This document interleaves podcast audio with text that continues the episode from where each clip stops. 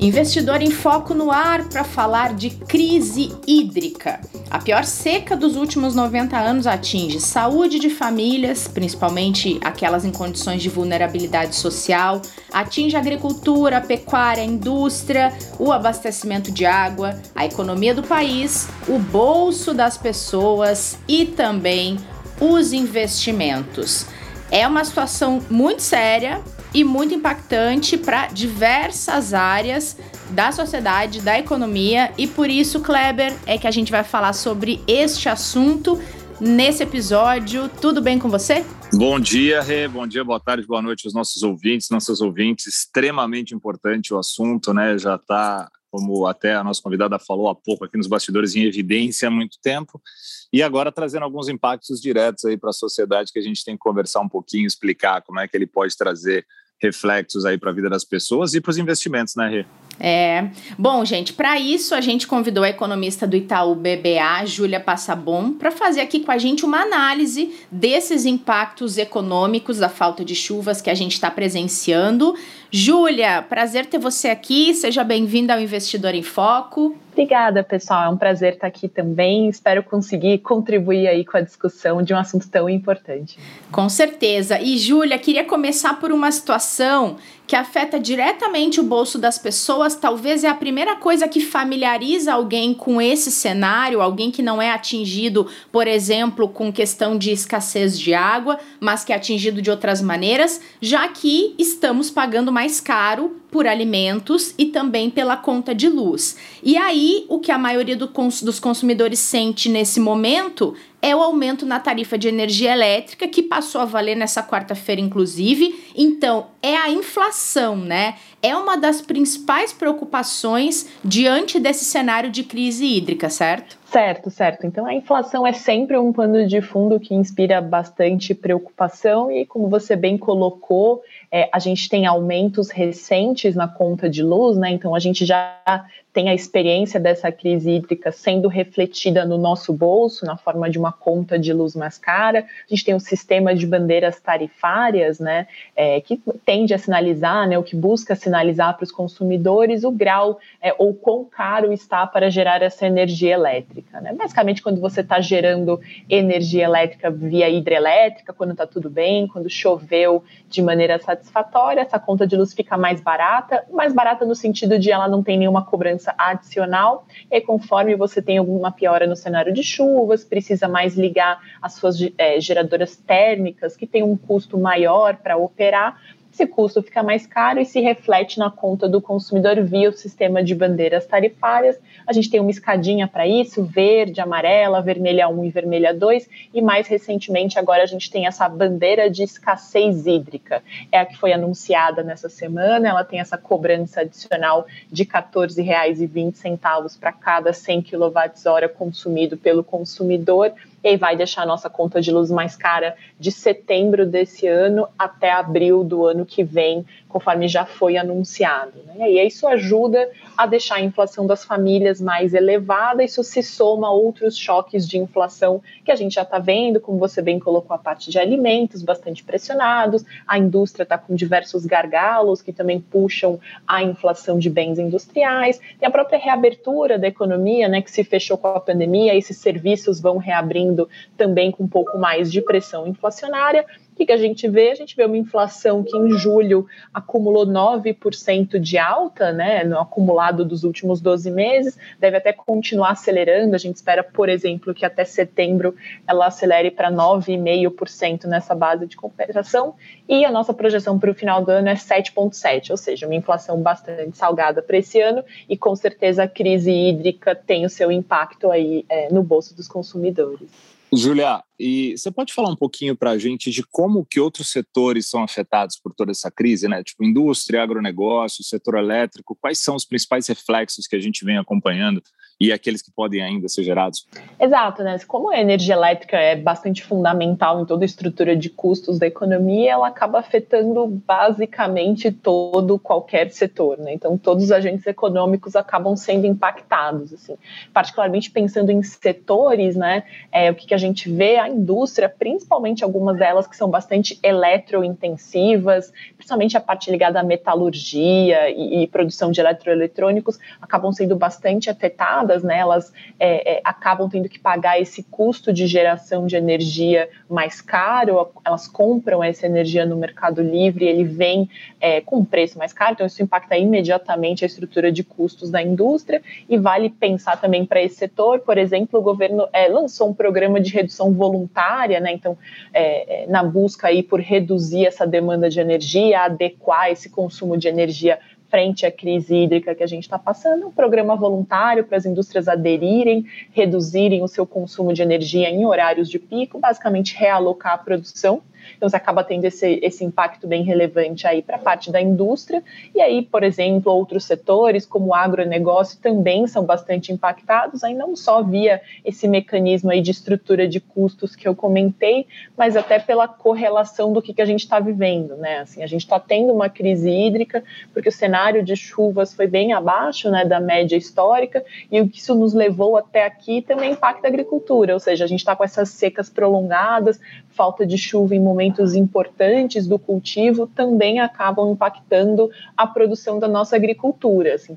Um exemplo específico para isso, por exemplo, é a parte do milho, teve bastante seca no começo desse ano, aí não só impactou nossos reservatórios, mas também impactou o cultivo dessa commodity, teve perda de produção, você acaba perdendo um pouco é, é, dessa, da produção dessa commodity na linha de que choveu menos também impacta a sua agricultura. Então, a crise hídrica bate não só nos preços de energia elétrica, na cadeia de energia elétrica via o impacto que isso tem nos reservatórios das hidrelétricas, mas acabou também impactando o cultivo da própria agricultura, teve perda de produção, impactando o setor de forma mais direta, né? Perfeito. E, Júlia, como vocês têm observado esse cenário pensando daqui até o fim do ano, por exemplo? Podem vir impactos ainda mais fortes no mercado? Isso está diretamente ligado ao comportamento ambiental, se vai voltar a chover ou não vai? Como é que vocês estão percebendo isso? É, assim, o cenário é bastante preocupante, né? A gente teve chuvas bem abaixo da média no final do ano passado, começo desse ano também não foi bom, então as águas de março que deveriam ajudar a encher bem os reservatórios também não vieram tão satisfatoriamente. E agora, mais recentemente, durante esse período de estiagem, né, basicamente ao longo aqui da metade do ano, quando é inverno e sempre chove menos, as chuvas também foram um pouco abaixo do esperado e a gente chega, né, nesse ponto atual com nível de reservatórios muito baixo, né? Então, é, você acaba tendo que adotar medidas para mitigar esse risco aí da crise hídrica. Tem várias medidas do lado da oferta, tipo reduzir vazão de hidrelétrica e coisas desse tipo. É, e também tem medidas do lado da demanda, como eu comentei, tem essa política é, voluntária de redução de consumo de energia elétrica para as indústrias. O governo também lançou uma medida é, é, na linha de redução voluntária também de consumidores. Então, se você reduzir seu consumo numa faixa entre 10% e 20%, você vai ter um desconto, um bônus que vai vir na sua conta de luz é, no próximo ano. Então, medidas voluntárias aí também do lado da demanda para tentar é, é, mitigar o impacto dessa crise hídrica. Né? Quando a gente pensa no risco, ou como a gente está observando esse cenário até o final do ano, o mais importante é que a gente tenha um início do período úmido, é, é, ou seja, final de outubro, começo de novembro, em que as chuvas vêm de maneira satisfatória, né? Precisa chover na hora certa, no lugar certo, ou seja, precisa chover nos nossos reservatórios e que a gente consiga, nesse próximo período de chuvas, encher eles de maneira satisfatória. Né? Qual que é o risco? O risco é que não chova é, de maneira ok nesse período. Você pode ter qualquer mudança climática ou qualquer outro fator que acaba impactando é, o seu regime de chuvas. Pode só também não chover satisfatoriamente no seu reservatório especificamente, que é onde você precisa encher.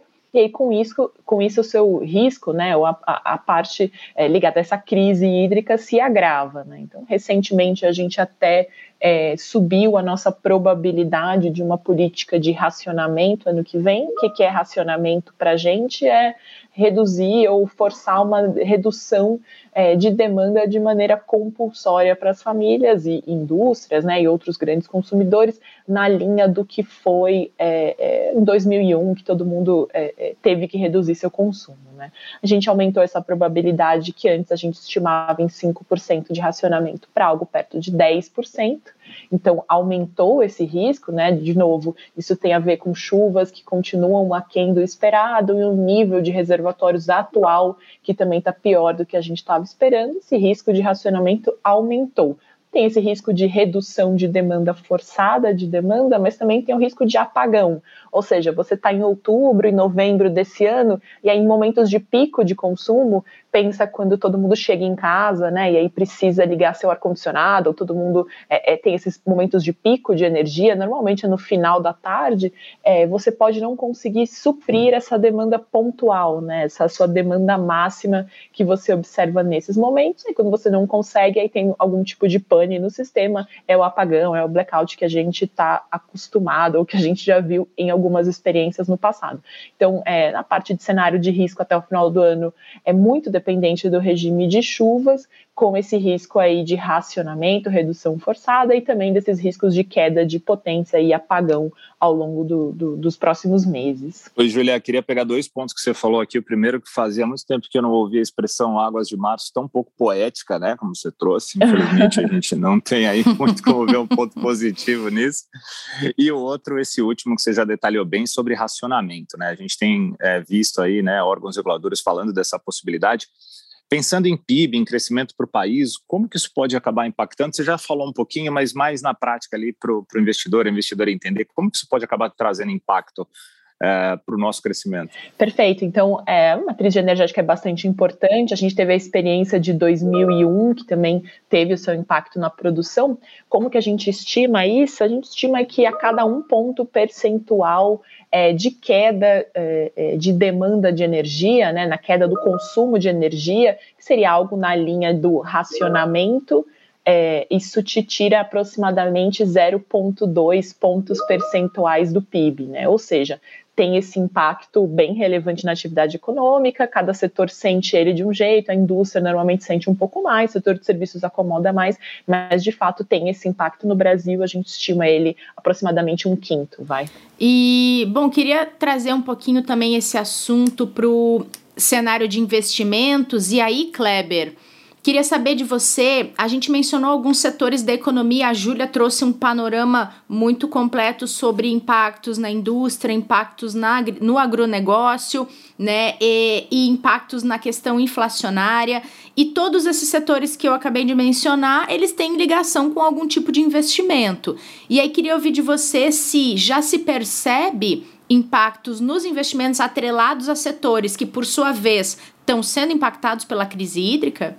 Vamos lá, Rê. É, é, um assunto que demandaria bastante tempo, mas a gente vai tentar resumir aqui, porque são muitos impactos que pode se trazer. Sim, o primeiro deles, sem dúvida, para o próprio setor diretamente ligado, né, que é o setor das empresas de energia elétrica, né? Então, algumas companhias acabam tendo impactos diretos, né? Quando a gente fala na bolsa de valores, né, com capital aberto e que são negociadas é, e que precisam realmente de um andamento mais vamos dizer assim, tranquilo do setor de energia para que uh, os seus investidores né, e os seus acionistas saibam exatamente o que vai acontecer com o mercado para ter um acompanhamento do que vai ser seus dividendos, do que vão ser as receitas da companhia, de quais vão ser os seus impactos, né? E quando vem essa crise, você acaba talvez, talvez trazendo realmente algo de mais dificuldade para esses investidores. Então, aqueles é, que estão investindo né, em empresas de transmissão, né, de geração de energia elétrica, é, ou mesmo até seja ela de energia renovável, seja ela térmica, e também outro setor que é as companhias de saneamento, né? Como, por exemplo, em São Paulo, a Sabesp, né? A gente tem a Copasa em Minas, entre outras que a gente poderia citar aqui. De energia elétrica, a gente tem desde a Eletrobras, a Semig, Copel, é, CESP aqui em São Paulo e Brasil, por exemplo, são todas empresas que estão ligadas diretamente a esse setor e que podem sofrer os impactos. Um, o, o negativo por todos os problemas que a gente acabou de citar, né? E o outro uhum. também tem a compensação do aumento, principalmente para as transmissoras, né? Do custo que está sendo repassado para o consumidor final, que vai acabar é, elevando um pouco essa receita das companhias. Mas essa compensação não, não necessariamente vai trazer é, uma receita adicional ou um ponto positivo por todas as outras questões que podem acabar impactando negativamente o setor e o país como um todo. Né? Ah, outro ponto que a gente também pode colocar que sempre é muito pesado, e essa é a grande preocupação do mercado nesse momento, é a inflação. Né? Quando você tem um aumento, um dos grandes pesos que a gente tem na cesta de inflação é, é, a energia elétrica, né? é o consumo de energia. Se você tem um aumento tão é, que a gente pode colocar relevante, como a gente teve recentemente, acaba fazendo com que o consumidor gaste mais, o seu consumo aumente. Esse consumo é basicamente para quase infelizmente a gente não pode falar toda, né, mas praticamente toda a população brasileira, a gente sabe que algumas pessoas ainda sofrem de falta de energia, né, mas a gente diria que praticamente a população brasileira toda tem o consumo ali é, como uma das suas principais fontes de gasto, né, de despesas, e isso pode impactar muito na inflação. Esse impacto na inflação pode trazer, primeira coisa, um aumento de, de, de risco para que a gente tenha uma política monetária mais agressiva para controle dela, e a gente já falou bastante sobre isso aqui, né, Rê? Esse aumento uhum. de, de, de risco pode fazer com que a gente tenha, então, um aumento de taxa de juros mais forte, uma abertura de curva de juros, e isso se traduz como para o investidor. Aquele que está investindo no pós-fixado, se aumentar os juros, normalmente está mais tranquilo porque ele vai ter o acompanhamento desses juros pós. Mas aquele que está posicionado em curvas é, pré-fixadas que estão pagando então inflação com IPCA mais um cupom ou outro indicador de inflação mais um cupom, essas curvas podem acabar abrindo e o investidor pode acabar tendo aquela marcação ao mercado que já foi explicado aqui no podcast também, trazendo aí precificações que podem não ser tão interessantes para os investidores que já estão posicionados por causa desse estresse de mercado. Do outro lado, abre-se oportunidades também, né? Aquele que está fora tem a possibilidade de entrar com taxas mais interessantes, com prêmios mais interessantes. E isso falando especificamente do impacto que a gente pode ter de inflação e juros. Do outro lado, é esse grande ponto que a, a Júlia acabou de colocar sobre o PIB, sobre o crescimento do país. Se a gente tiver um impacto relevante no PIB é, e o crescimento acabar sendo comprometido, naturalmente, hoje, por exemplo, saiu o dado né, de produção industrial, onde se esperava uma queda de 0,5%, veio uma queda de 1,3%, é, infelizmente, um dado que é dos níveis que a gente tinha pré-pandemia, é, ou seja, não foi um dado muito positivo. Se a gente tiver uma crise que agrave também a questão de crescimento, você pode ter impacto na indústria, impacto no varejo, impacto em serviços, e aí as empresas né, acabam tendo resultados piores, a bolsa acaba não andando como é, a gente já vinha projetando que andaria, e aí você pode ter um impacto também na renda variável em diversos outros setores. Ou seja, um, como eu falei, são muitos pontos para a gente abordar, né? Mas o investidor aqui, ele tem janelas de oportunidade, mas ele tem aumento de riscos em uma série de oportunidades, ou perdão, de alternativas de investimentos, né? Que além de gerar oportunidades, geram riscos para ele ter atenção na carteira. O que fazer? Senta com seu especialista, que está sempre muito bem amparado com todas essas informações, com seu assessor, para que ele te mostre quais são os riscos que já tem na sua carteira, quais são os ativos que você tem que podem ser impactados e quais são as oportunidades que tem no mercado que você pode, de repente, conseguir posicionar para, não vamos dizer se aproveitar, né, mas pelo menos é, conseguir melhorar aquilo que você já tem de diversificação na carteira com as oportunidades que abrirem com esses movimentos. E Kleber, muita atenção a aqueles investidores, aquelas investidoras que têm dentro da sua carteira ativos ligados a esses setores que a gente falou, né? Muita atenção a quem já tem porque as oportunidades são para quem de repente está entrando, mas quem já tem tem que ficar observando o comportamento disso, né? Sem dúvida. É, até porque a gente sempre tem que balancear muito essa questão de, de risco e de exposição ao risco que a gente coloca nas carteiras, né, Rê? Então, é um momento que pode se gerar, sim, oportunidade de médio e longo prazo, porque a gente já sabe historicamente que todas essas crises, ao passarem, né, elas voltam né, naturalmente as suas companhias, as suas empresas ao normal, é, mas ao mesmo tempo a gente não deve estar exposto além daquilo que é o aconselhável para o nosso perfil de risco e para aquilo que a gente tem como objetivo. Então, o que você falou está perfeito. Retoma cuidado, vê direitinho se não tem alguma exposição a mais tem um, tem um ponto também que pode ser interessante para essas companhias, que não é só renda variável, né? Essas, é, todas as companhias ligadas a, a este momento, principalmente as, as de energia, também têm papéis de crédito, muitos papéis de crédito que foram distribuídos no mercado, né? Que são de renda uhum. fixa. Então, ali também, quem tiver posicionado, olha com carinho para ver quanto que você tem hoje de posição, se está adequado para o seu perfil, e também essas oportunidades, porque daí a gente pode ter duas oportunidades é, acontecendo com esse movimento. O primeiro, a questão da própria companhia, às vezes, sofrer algum tipo de desvalorização é, ou de valorização por causa do movimento de mercado. E o segundo, pela questão de estresse de juros e de curva que a gente acabou de falar, esses papéis de crédito, né, de renda fixa também vão sofrer os seus impactos. Então tem muita coisa para o investidor. É, primeiro, né, do lado pessoal, do lado humano, do lado social, é, torcer para que tudo isso se resolva o mais rápido possível, que é o principal, né?